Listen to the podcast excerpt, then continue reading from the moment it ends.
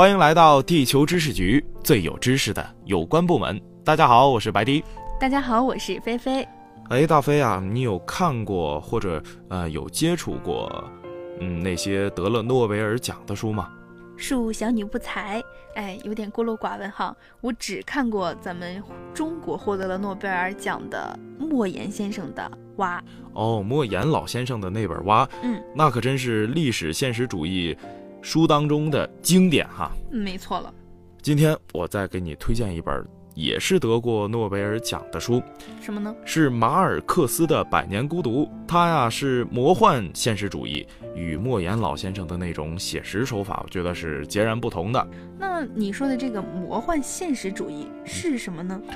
嗯，是指在高度细节化的现实背景当中，镶入奇异的、令人难以置信的事儿，让人甚至感觉不出来魔幻。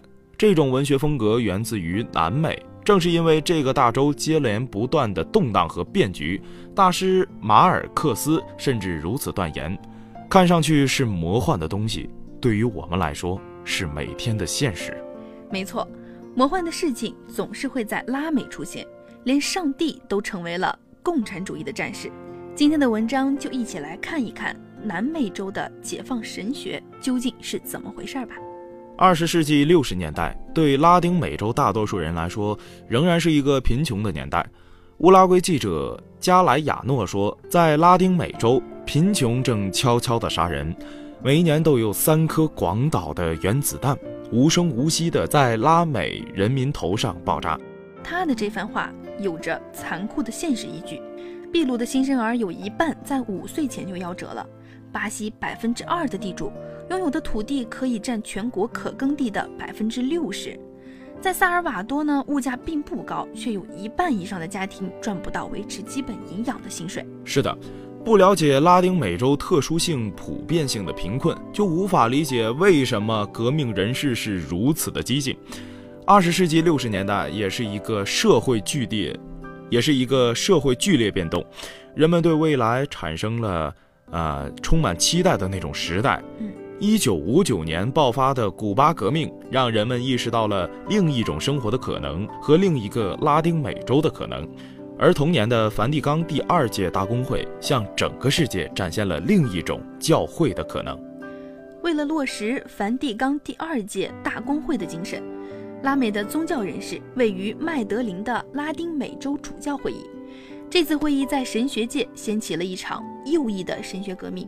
主教们一改往日温和的形象，宣称教会在过去选择与拉丁美洲的统治者站在同一战线上是不明智的，导致大规模贫困的不义的社会制度也是体制化的暴力。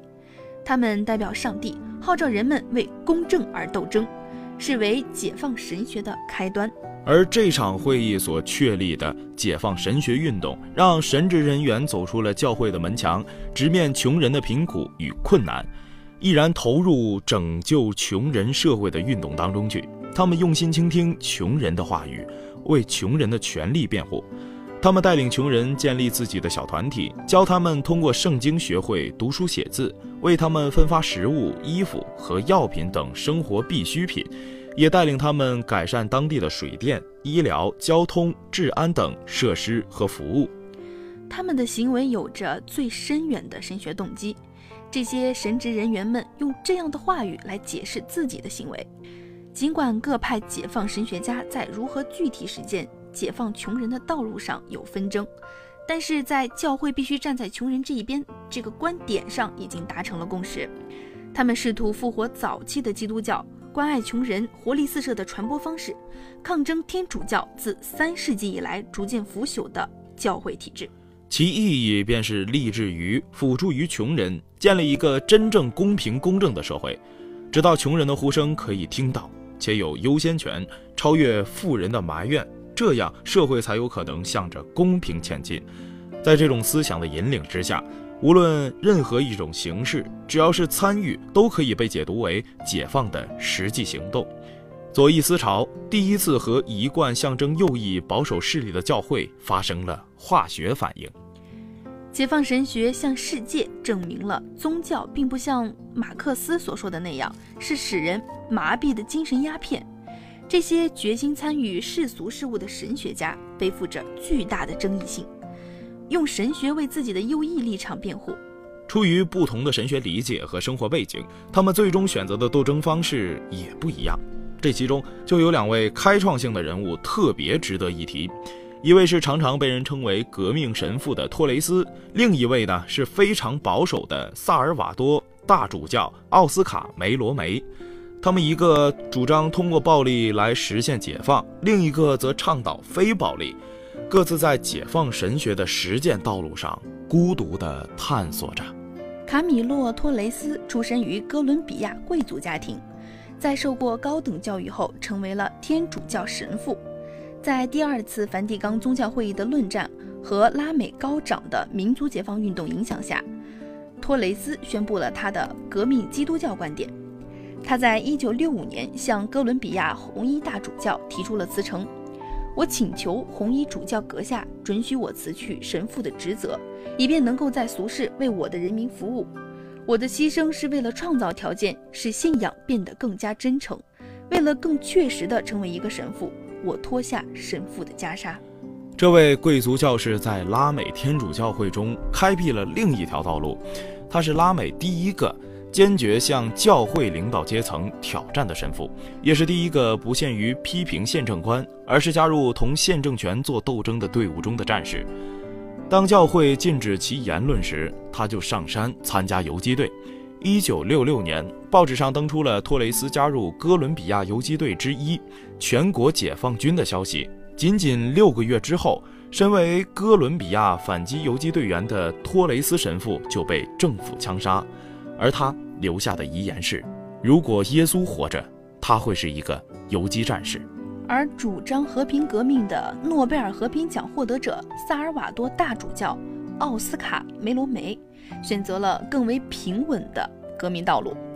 在一九七七年二月二十三号刚刚上任萨尔瓦多大主教时，他仍是一位非常保守的天主教徒，对激进派非常的排斥。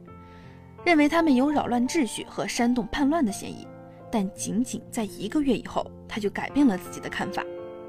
当时，耶稣会会士格兰德与一位七十二岁的老翁和一名十六岁的少年在去做尼撒的路上遭遇枪杀。这件事让罗梅罗彻底地意识到，他之前看重的秩序早就成为了系统性的暴力。深入的思考让他相信，统治阶层宣扬的秩序并不是决定性的，穷人的生命。才是一切。一九八零年三月二十三号，罗梅罗上街呼吁士兵。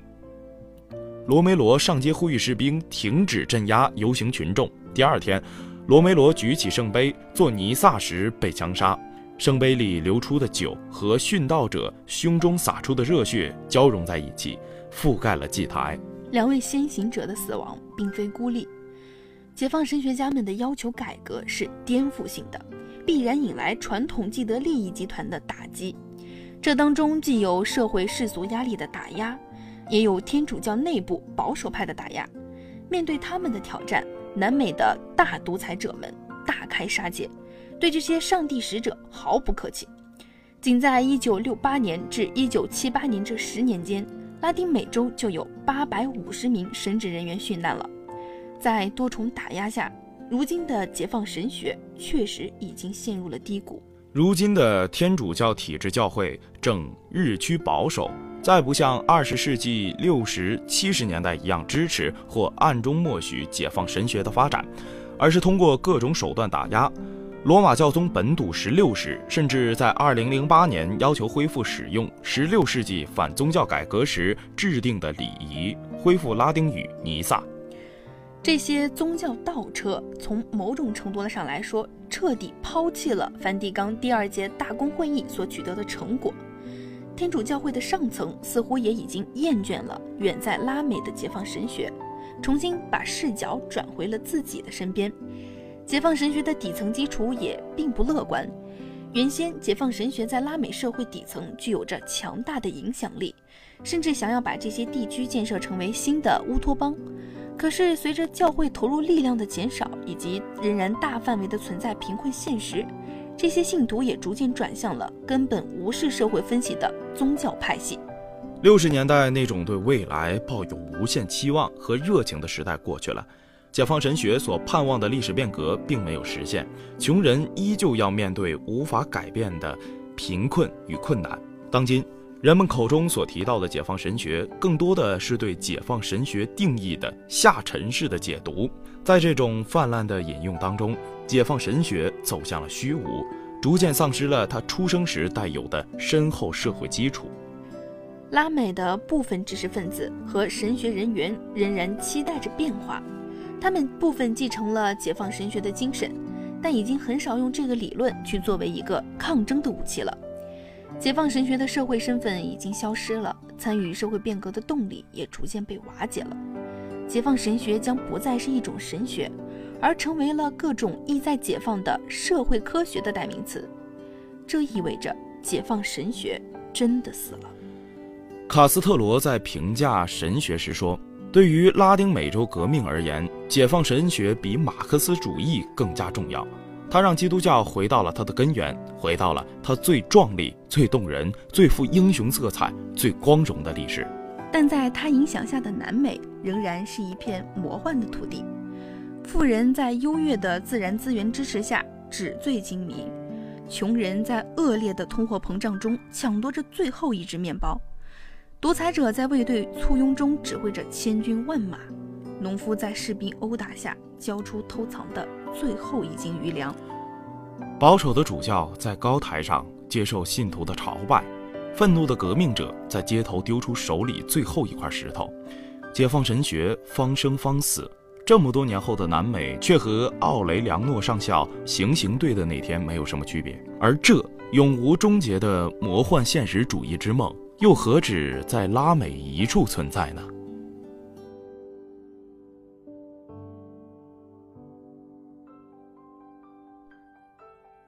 好了，今天的故事就为你讲到这里。喜欢我们音频节目的你，可以关注我们的同名微信、微博“地球知识局”，阅读更多新奇的世界知识文章和本期文稿。地球知识局，最有知识的有关部门。